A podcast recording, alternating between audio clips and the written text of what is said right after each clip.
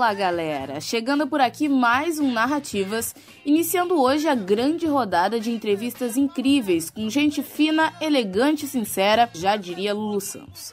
No episódio de hoje, conversamos com o ex-árbitro da CBF, ex-comentarista da RBS TV e militante antirracista Márcio Chagas da Silva. Então, roda a vinheta e vamos ao que interessa. Brother,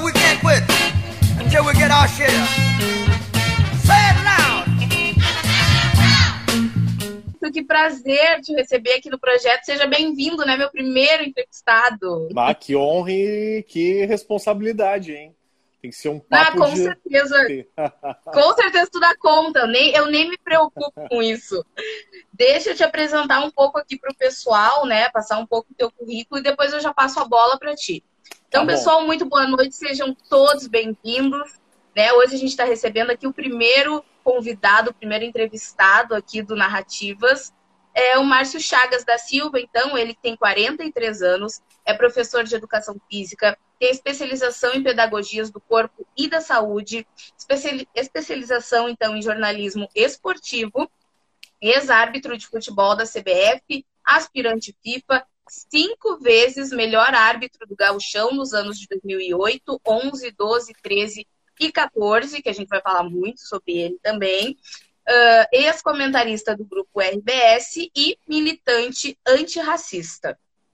Isso aí. Bom, feita essa breve apresentação, então, Márcio, como o intuito aqui do projeto, né, a gente compartilhar as histórias, contar um pouco da nossa vida, das nossas vivências, eu passo a palavra para ti, né? Então, nos conta um pouquinho, assim, num breve histórico da tua vida.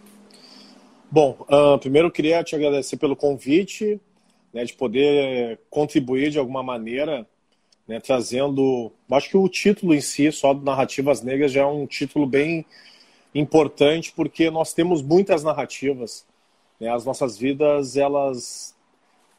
A gente acompanha muitas histórias, então a gente pode contribuir de várias formas. E eu sou um professor de educação física, tenho 43 anos. Uh, tenho dois filhos, o Miguel e a Joana, uma esposa que é a Aline. E fui árbitro de futebol durante 15 anos, de, 2000, de 1999 a 2014. Né? Nesse período eu, eu recebi essas premiações de melhor árbitro do Campeonato Gaúcho por cinco vezes, em 2008, 11, 12, 13, 14. Em 2014 eu acabei pedindo as contas e pendurando meu apito né? Mas uhum. antes de chegar na arbitragem, eu já tinha alguma. Eu tinha um histórico de atleta, né? Porque é hoje eu, dá para falar sobre isso. Eu tive um histórico de atleta. Eu comecei a praticar esporte com 7 para 8 anos, fazendo judô. Do judô eu fui para o futebol de salão, que depois mudou o nome para futsal.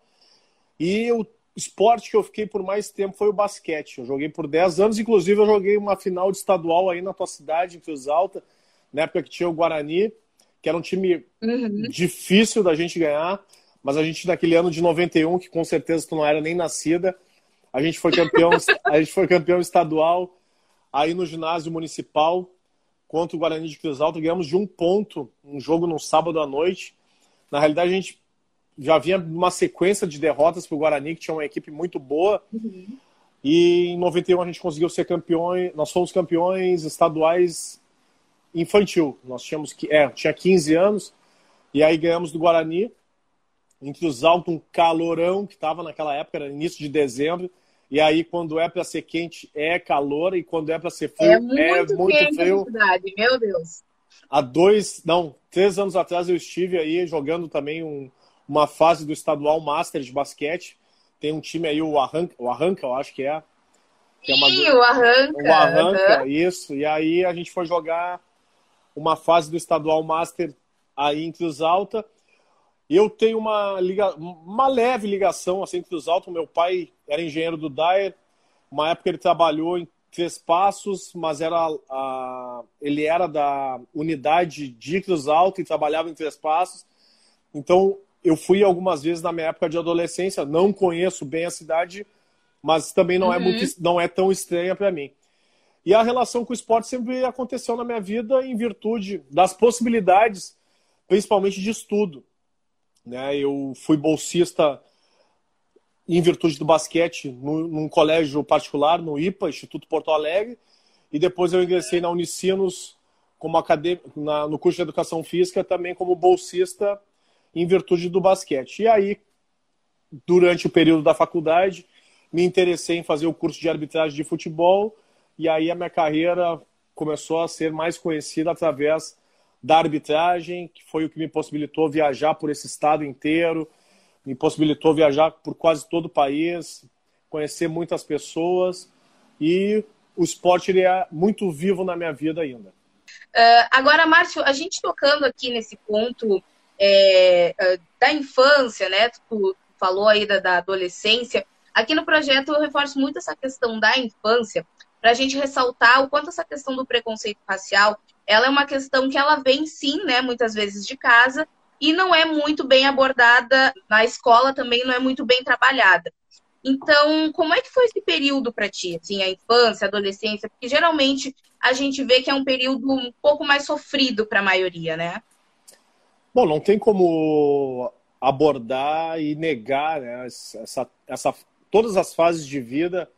Né, teve, teve algum episódio de racismo, algum episódio de discriminação, e na infância parece que até os cinco anos tu é um queridinho, né? E depois tu vira um marginal no imaginário do racista, que ele enxerga as crianças negras, as crianças negras normalmente como pivetes, né? E aqui em Porto uhum. Alegre, né, mesmo sendo a capital do estado, a gente vive um apartheid racial, social muito forte. Então isso sempre foi, isso nunca foi, nunca foi escondido. Ele sempre foi velado, mas ele nunca foi escondido. Assim, a gente sente né, no olhar, numa, numa brincadeira, numa piada, e essas sempre aconteceram desde a infância, né, na escola, na rua. Né. Os meus pais nunca romantizaram essa questão de enganar a mim os meus irmãos, sempre nos preparou para as questões de enfrentamento. Então, esse assunto sempre foi muito forte dentro de casa, né, para que a gente pudesse se defender de alguma forma e não voltar para casa né, remoendo alguma situação. E a gente se virava de algum do jeito que dava. Né? Eu uhum. sempre fui, eu sempre fui grande, então de certa forma eu conseguia me virar, nem que saísse na porrada no colégio, porque de certa forma colocava um certo respeito. Mas infelizmente são questões que as famílias deveriam tratar, porque como a gente normalmente adota, né? o racismo, as crianças não nascem racistas, elas aprendem a ser racistas em virtude da reprodução que é feita dentro de casa. E é dentro de casa que acontece. Tá? Os, episódios, os episódios de racismo começam dentro de casa, com as piadas, mesmo que não tenham pessoas negras presentes, mas pelo simples prazer de tentar depreciar um determinado povo. Né? O povo negro, que é até hoje uh, marginalizado e desumanizado na nossa sociedade tanto que a gente está em 2020, está abordando né, um lema sobre as vidas negras importam, porque até hoje as vidas negras foram as mais descartáveis e humilhadas né, nessa necropolítica brasileira de que a cada 23 minutos um jovem negro morre pela polícia.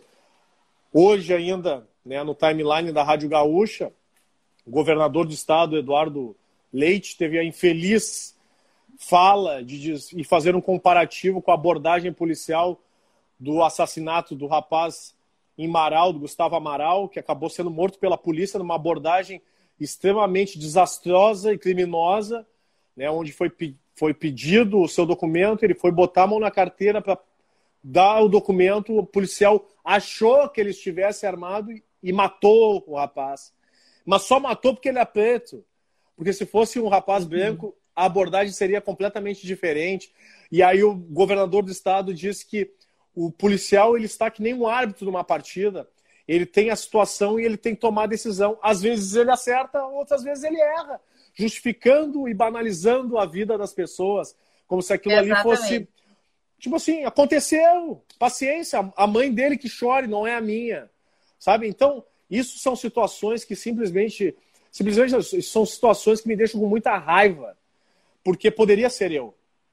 Né? E, uhum. e eu falo isso porque negros da minha faixa etária, a gente escapou, a gente venceu a estatística. O normal não é a gente vencer a estatística.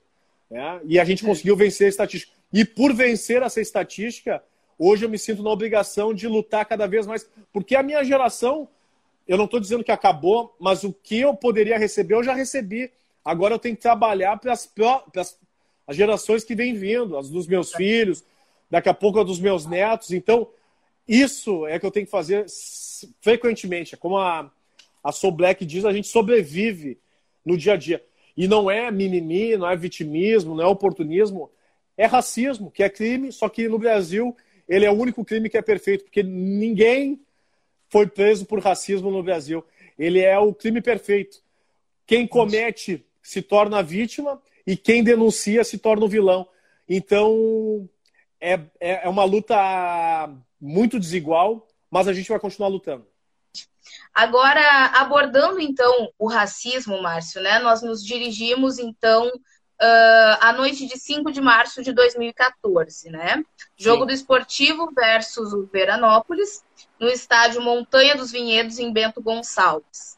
Uh, de acordo, então, com uma matéria publicada no site de Gaúcha ZH, no dia 6 de março, ou seja, no dia posterior ao caso, né? Uh, num trecho da matéria, eles dizem o seguinte: Ao término do jogo, o árbitro se dirigiu até o estacionamento do estádio para ir, para ir ao encontro do seu veículo um Peugeot 207 preto, e se deparou com a lataria do carro batida, arranhada e com bananas sobre ele. Isso ocorreu, segundo o árbitro, por parte dos torcedores, donos da casa, que viram o seu time vencer a partida por 3 a 2. Li esse trechinho para a gente situar um pouco o pessoal, caso não lembre. Agora, conta um pouquinho para a gente como é que foi aquela noite. Bom, aquela noite foi uma, foi, a ter, foi o terceiro episódio de racismo que eu sofri no futebol gaúcho. Né? O primeiro tinha acontecido em 2005, em Caxias do Sul. O segundo em Porto Alegre, no campo do Cruzeiro, no antigo Estrelão. E de 2006 a 2014, em determinados locais, principalmente na Serra Gaúcha, eu já evitava de aquecer no gramado para não ouvir os xingamentos racistas que vinham das arquibancadas. E naquela noite não foi diferente. Os meus colegas foram aquecer no gramado, eu fiquei no vestiário. Quando eu fui saí do vestiário para dar início à partida, eu escutei os primeiros coros racistas vindos das arquibancadas. Negro sujo, volta para a África, volta para a selva, escória, macaco, lixo. E matar negro é adubar a terra. Matar negro não é crime, é adubar a terra. Que era uma frase que eles falavam assim com, com, com muita raiva. Eu escutei isso Nossa, antes, antes de começar pesado. o jogo, no final do primeiro tempo, quando eu fui para o vestiário no retorno uhum. para iniciar o segundo tempo e no final da partida. E em todos os momentos eu estava acompanhado da Brigada Militar que nada fez. Então eu estava acompanhado de quem deveria me proteger e absolutamente foi negligente. Né? Foi, compactuou com tudo aquilo ali. No final do jogo, tomar um banho, como é um procedimento normal, abri a porta do vestiário, fui pegar o meu veículo, encontrei o meu veículo com as portas amassadas a pontapés, cascas de banana sob a lataria, no capô do carro, e quando eu fui dar a partida, duas bananas caíram no cano de escapamento.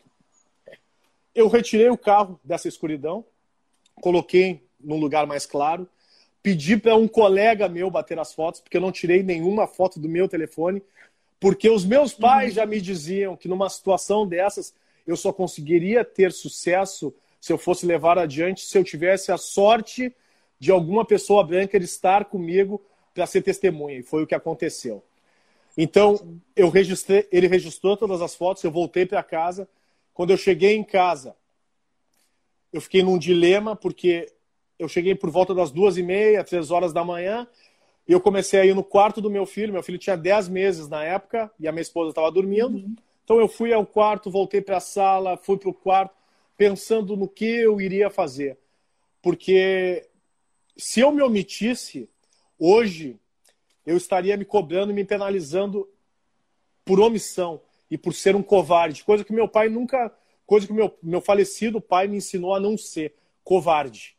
E aí eu escrevi um texto, encaminhei para a imprensa, fui dormir por volta das 5 e meia, 6 horas da manhã, 10 e meia comecei a receber as, as ligações, e aí eu pedi para o meu colega mandar as fotos, eu encaminhei para o pessoal e o caso veio à tona.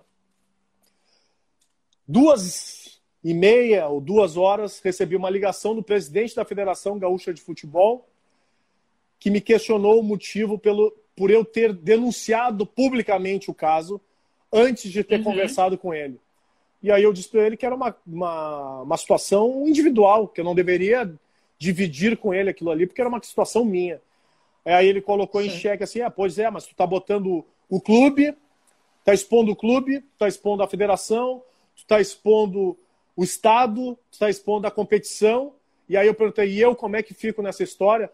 Bom, vocês estão acostumados com isso, eu pago o teu carro, se o problema é o teu carro. Aí eu falei para ele, olha, eu acho que tu Meu não entendeu. Deus. Eu acho que tu não entendeu o que, o que aconteceu. Nunca te pedi absolutamente nada.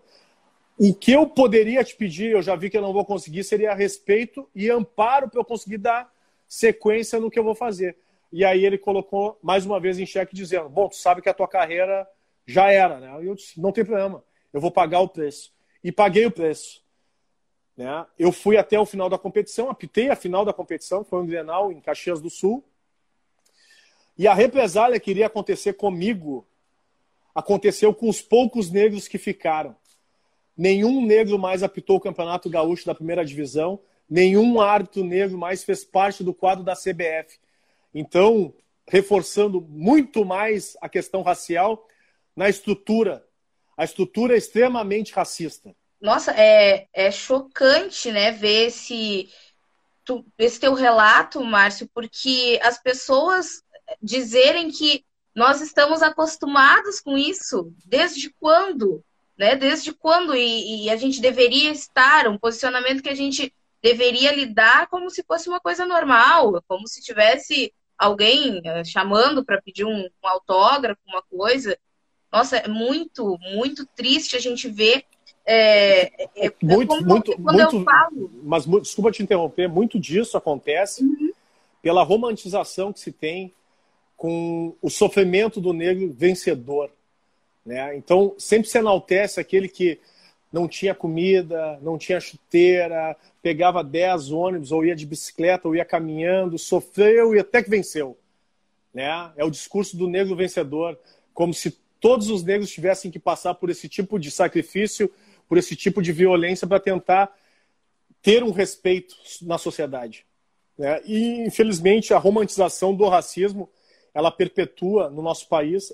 A gente vive num país extremamente desigual, onde 54, 55% da população é autodeclarada como mestiços, negros e pardos, e a gente não vê essa representatividade nos espaços de poder.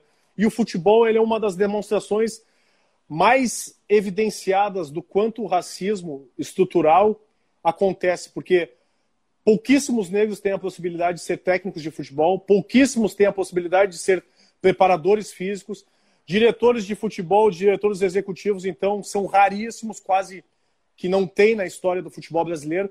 Presidente de federação, então, inexistente. Presidente de CBF, nunca aconteceu. Então, o racismo né, ele é muito forte dentro dessa, dentro dessa, dessa modalidade.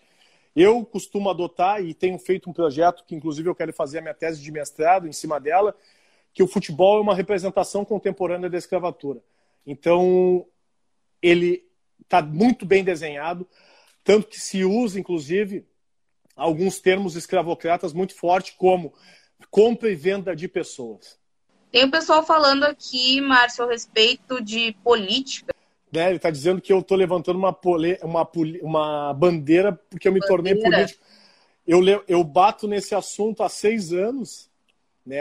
Agora eu aceitei um convite para concorrer à prefeitura de, de Porto Alegre como vice-prefeito, mas eu nunca tive, eu sempre fui politizado, eu nunca fui partidário.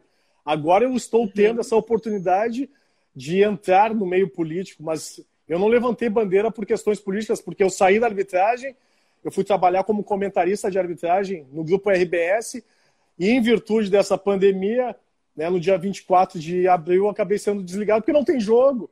Né? Como é que vai manter um funcionário que eu não sou repórter, não sou jornalista, vai me, vai me manter dentro da, empresa, da empresa me pagando sem que tenha jogos? Então, mas isso nem, nem dá para relevar porque senão a gente vai alimentar, alimentar, alimentar. As pessoas elas não conseguem entender que a gente tem que se posicionar.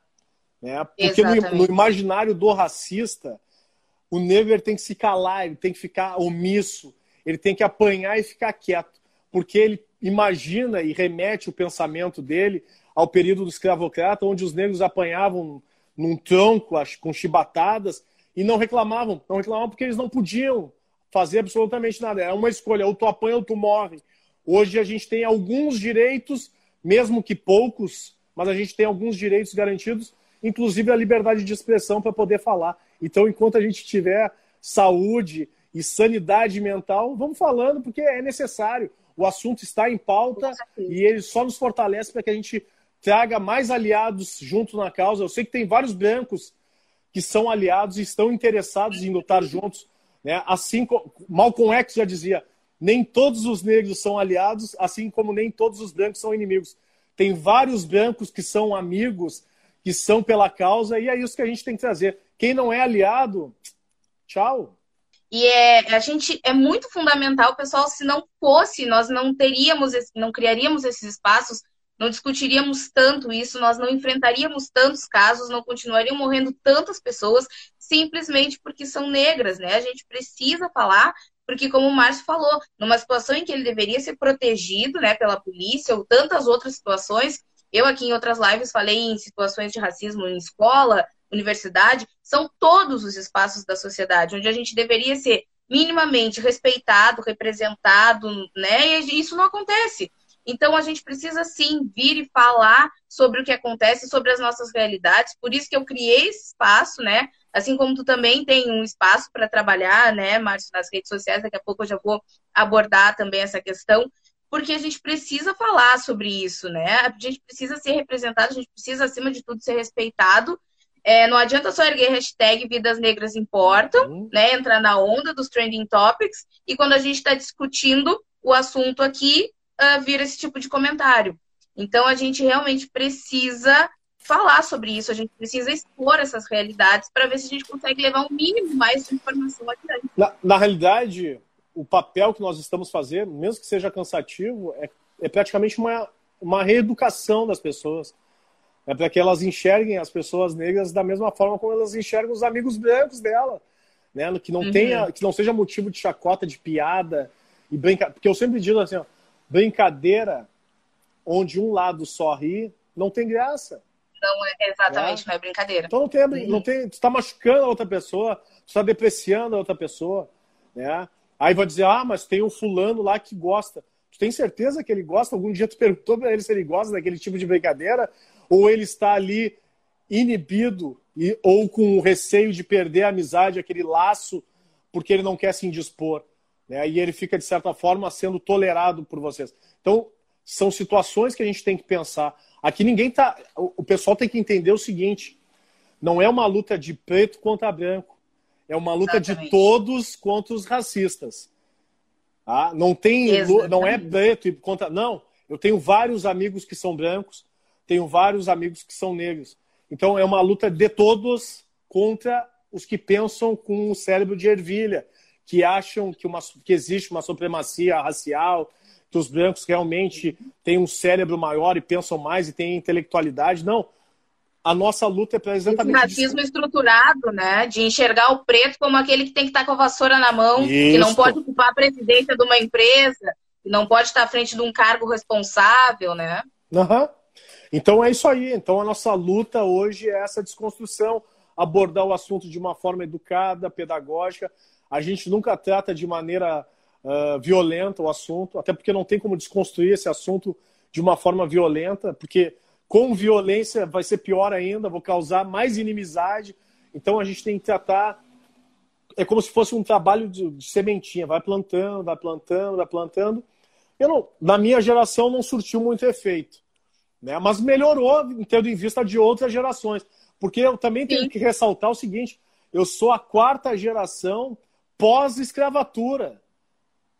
Tá? Pós-escravatura. Então, o meu tataravô foi escravo.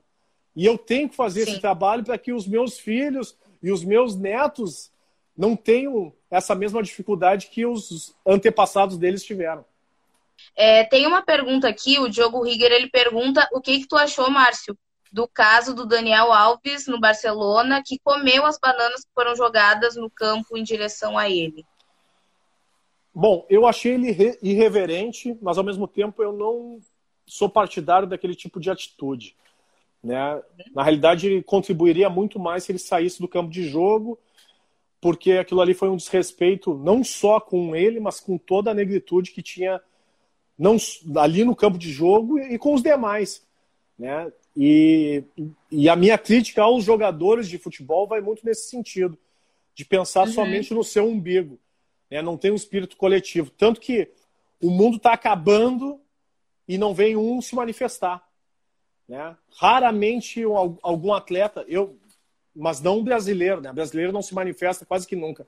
Né? Algum atleta estrangeiro se pronuncia, se manifesta contrário. Os jogadores brasileiros eles adotam esse mito da democracia racial, como se as pessoas vivessem em harmonia no país e a gente sabe que não acontece. Então eles não compram a briga, eles ficam em cima do muro. É, bem lembrado aqui pelo o Abreu, é, tem o caso do Tyson. O Tyson foi um que teve a reação, uma reação esperada. Aquilo ali é o tipo de reação que os negros têm que ter com relação a, aos casos de racismo que sofrem. Porque tapinha nas costas e tamo junto, tu é maior do que isso, uhum. isso não resolve absolutamente nada. Né? Tem que ter atitude, tem que ter a reação. Se tiver que sair do campo, tem que sair do campo, porque uma hora as pessoas vão ter que entender que aquela violência que está acontecendo né, com o seu companheiro é uma violência que está acontecendo com todos. E se realmente vocês são parceiros, são amigos, de sentar na mesa para fazer brincadeira, para fazer isso e aquilo, na hora da dor vocês têm que ser amigo também. Pô, se mexeu com o meu camarada, eu tô junto com ele, nós não vamos mais. O dia que acontecer isso, com certeza a FIFA, a UEFA, a CBF, né, que são as entidades aí referenciais do futebol, elas vão mudar a sua forma de agir, a sua forma de punir, porque tem que dar um basta. Mas o exemplo ele tem que vir de cima. Não adianta esperar que um jogador de uma série B, de uma série C ou de um futebol amador tome esse tipo de atitude. Quem tem que tomar atitude são os jogadores de ponta. É na ponta do iceberg que começa a surtir efeito. É, Márcio, então dando sequência aqui nas, nas perguntas que eu tinha separado, ali quando tu fala da tua passagem como comentarista na RBS, é, tu conseguiu usar desse espaço para tentar abordar esse assunto, para incentivar essa questão da conscientização? Não. Não, e quando aconteceu, né, o ano passado, quando eu fiz um texto para o UOL, foi um texto bem forte, que repercutiu nacionalmente, uhum Ali eu tomei uma chamada forte e ali começou o meu processo de desligamento da TV. Porque aquilo ali, de certa maneira, mexeu com a estrutura do futebol. Eu vou te contar uma história que muitas pessoas não conhecem. Uhum. Uma das primeiras transmissões que eu fui fazer em Caxias do Sul, no Alfredo Jaconi, como comentarista, a primeira transmissão, em 2015.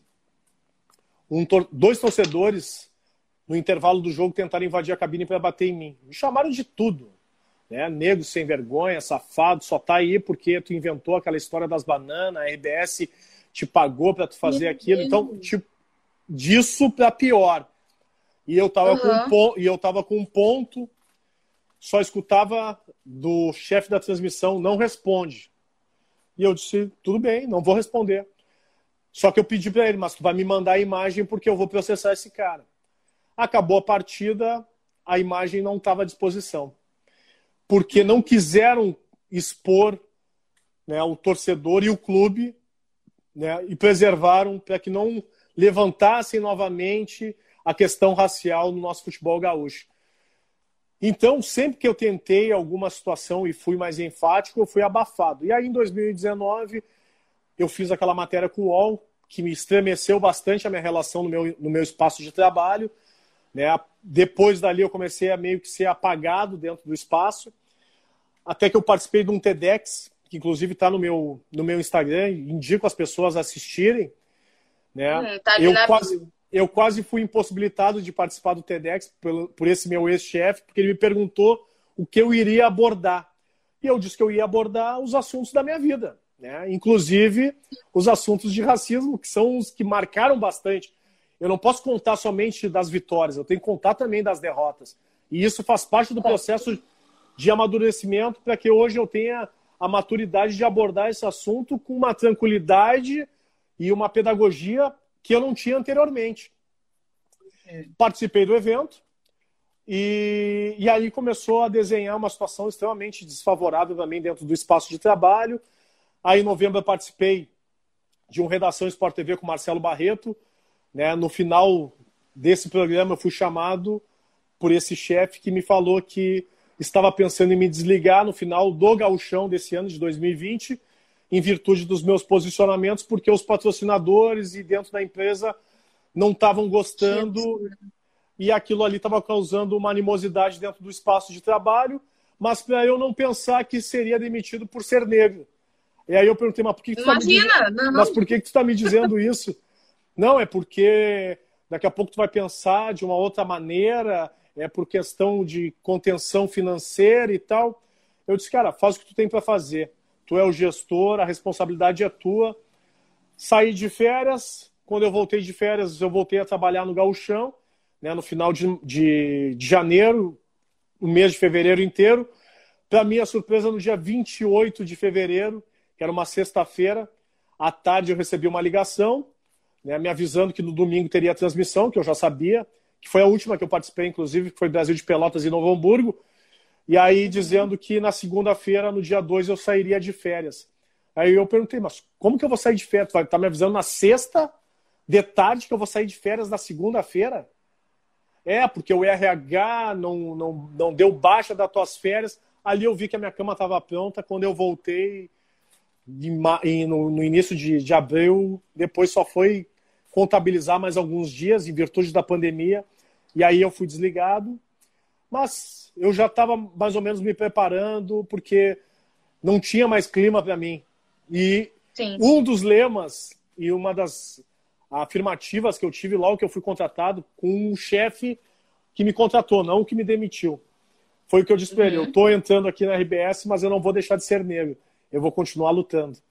E aí ele me disse: não, fica tranquilo, que eu, eu, podendo, eu podendo te dar o respaldo, tu vai, tu vai ter o respaldo. Mas eu não consegui ter esse respaldo e hoje eu continuo a minha luta aqui nas redes sociais e agora com essa possibilidade da política também, que eu nem ia entrar no assunto de política, porque eu sou um pré-candidato e nem posso ficar oficializando absolutamente nada. Uhum. Eu, não sei, eu nem sei porque esse rapaz quis entrar nesse assunto, porque eu não ia falar absolutamente nada de política, porque eu não vejo a necessidade de falar de política agora. Mas, se porventura tiver alguma curiosidade, eu também te respondo, até porque o nosso assunto nem era para direcionar para política. É, mas sabe, Márcio, eu fico muito feliz, assim, de, de te ouvir falar. É...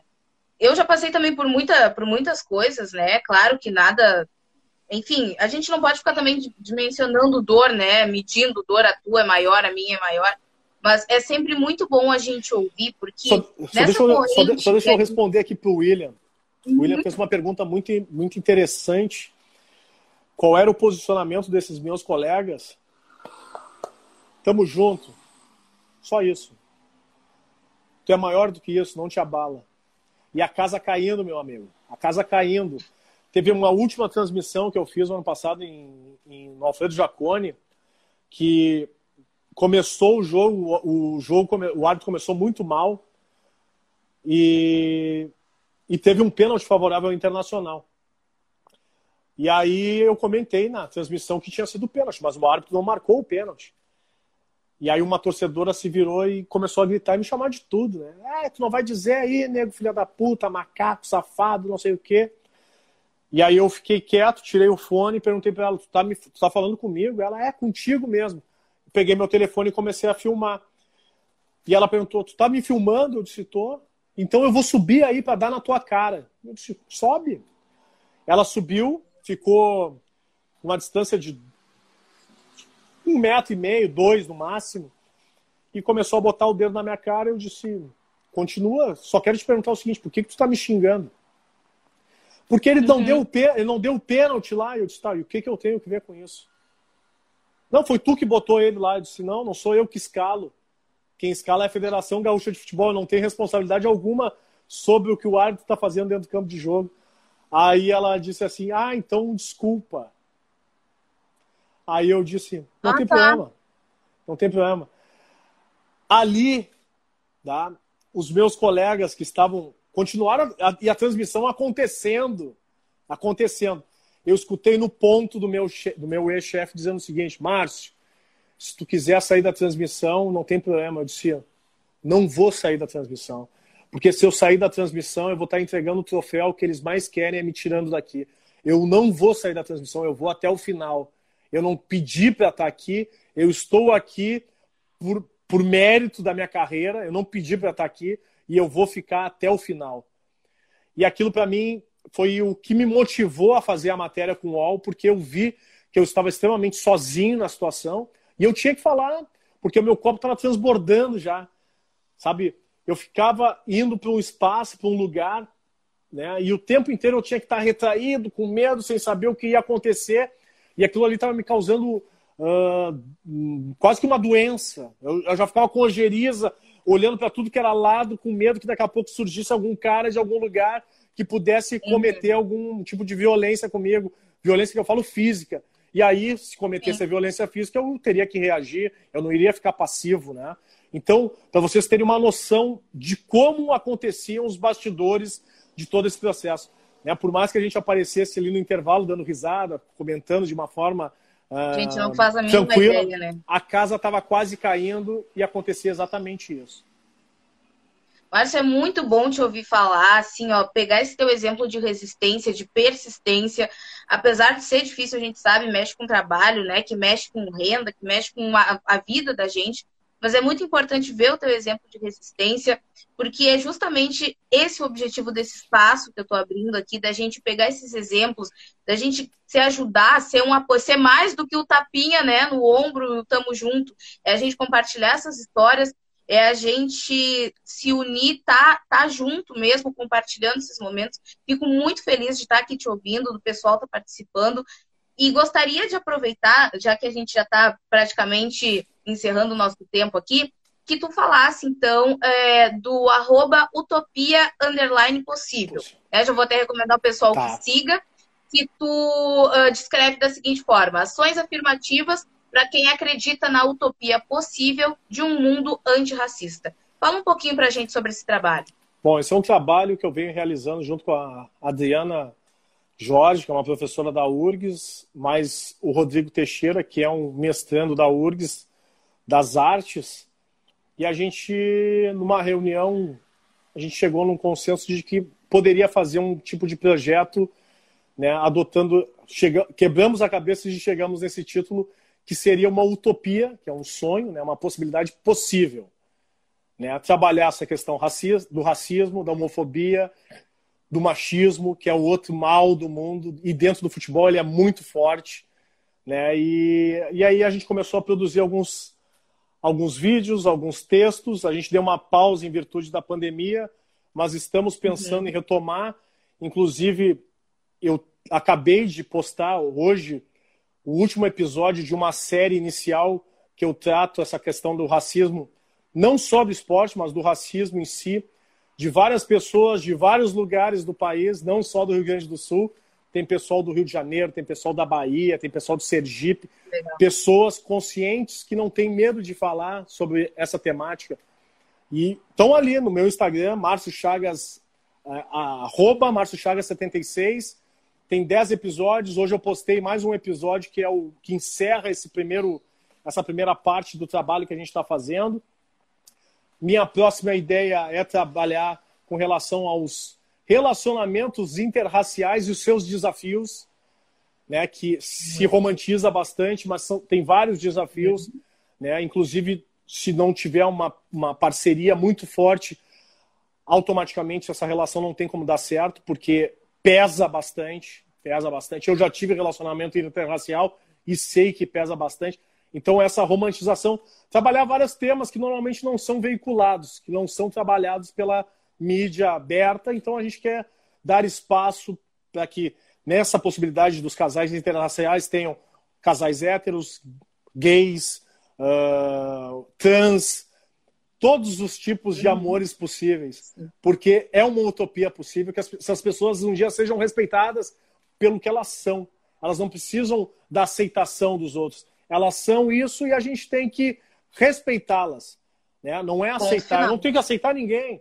Elas são uhum. desse jeito. Eu não vou doutrinar, eu não vou catequizar ninguém. As pessoas elas devem ser felizes da maneira que elas quiserem e a gente tem que respeitar. Então, utopia possível é nesse sentido, fazer ações afirmativas para que as pessoas se sintam valorizadas nesse espaço e possam ter um momento de fala. Perfeito, é, é, lindo, é isso aí mesmo, porque essas pessoas que ficam nesse discurso, ah, eu não aceito, eu não aceito, cara, não é contigo, não influencia em nada na tua vida, né? Nossa, é, realmente é muito necessário a gente ter é, esses, esses discursos, a gente falar desses temas, né?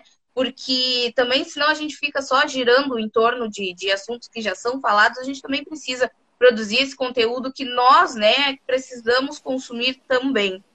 Agora já são 10 para as 9, nós já vamos nos encaminhando para o final aqui. E eu quero te fazer uma pergunta agora, bem para a gente refletir né, sobre esse momento.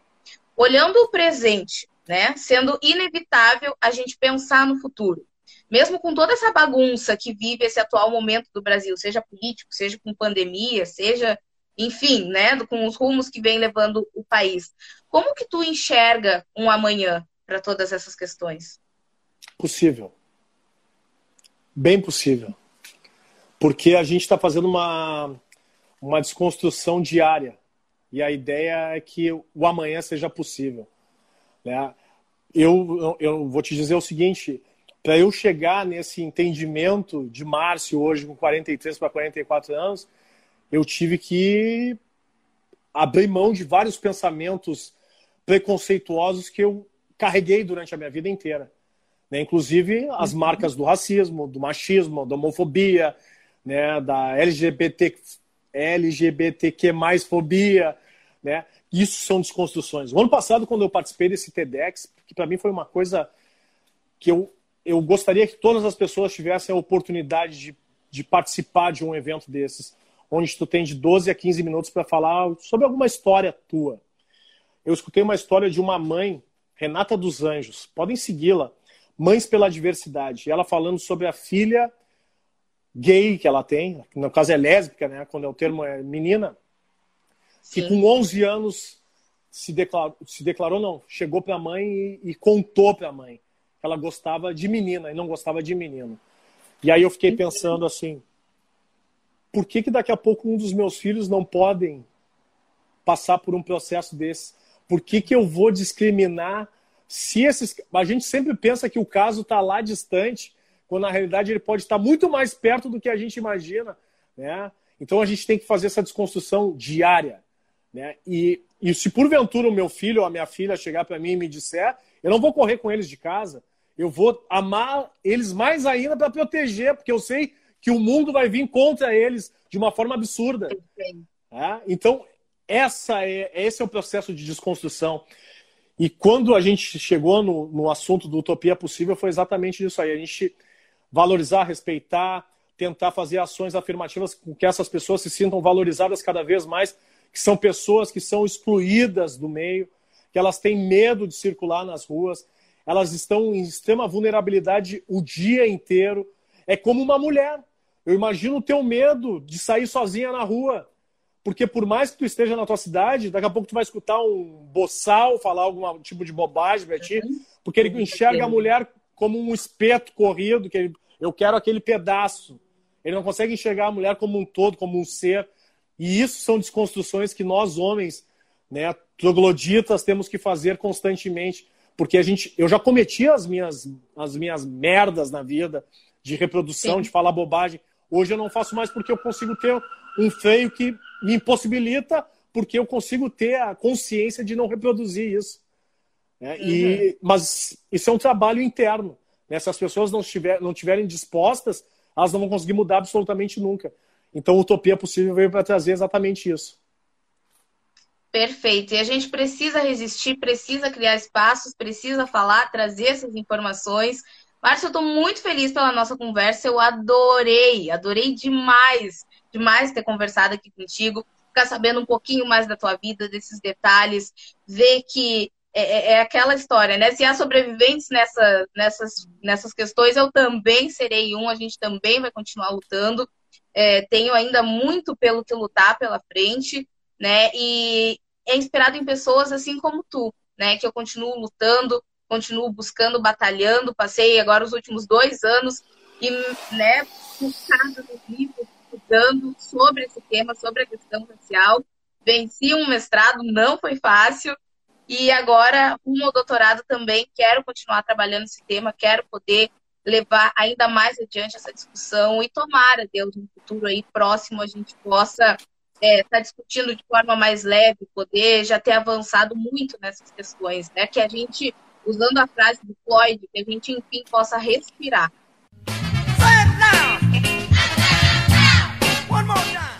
Esse foi o Narrativa de hoje, onde vocês acompanharam aí a entrevista com o grande Márcio Chagas. Márcio, um prazerzaço ter trocado essa ideia contigo. Pessoal, nos acompanhem pelas redes sociais, no Instagram, no arroba Taimadruga. Lá estão disponíveis todas as lives e também mais materiais para vocês que o projeto vem lançando. Tem novidade por aí, tem camiseta para quem quiser adquirir, então não percam, confiram pelas redes sociais. E logo logo eu volto com outro episódio com mais um entrevistado maravilhoso trazendo narrativas incríveis aqui para todos nós. Grande beijo, até a próxima.